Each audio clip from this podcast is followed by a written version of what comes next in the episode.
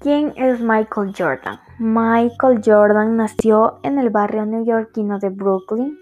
La infancia de Michael Jordan transcurrió en la localidad de California del Norte, a la que su familia se trasladó.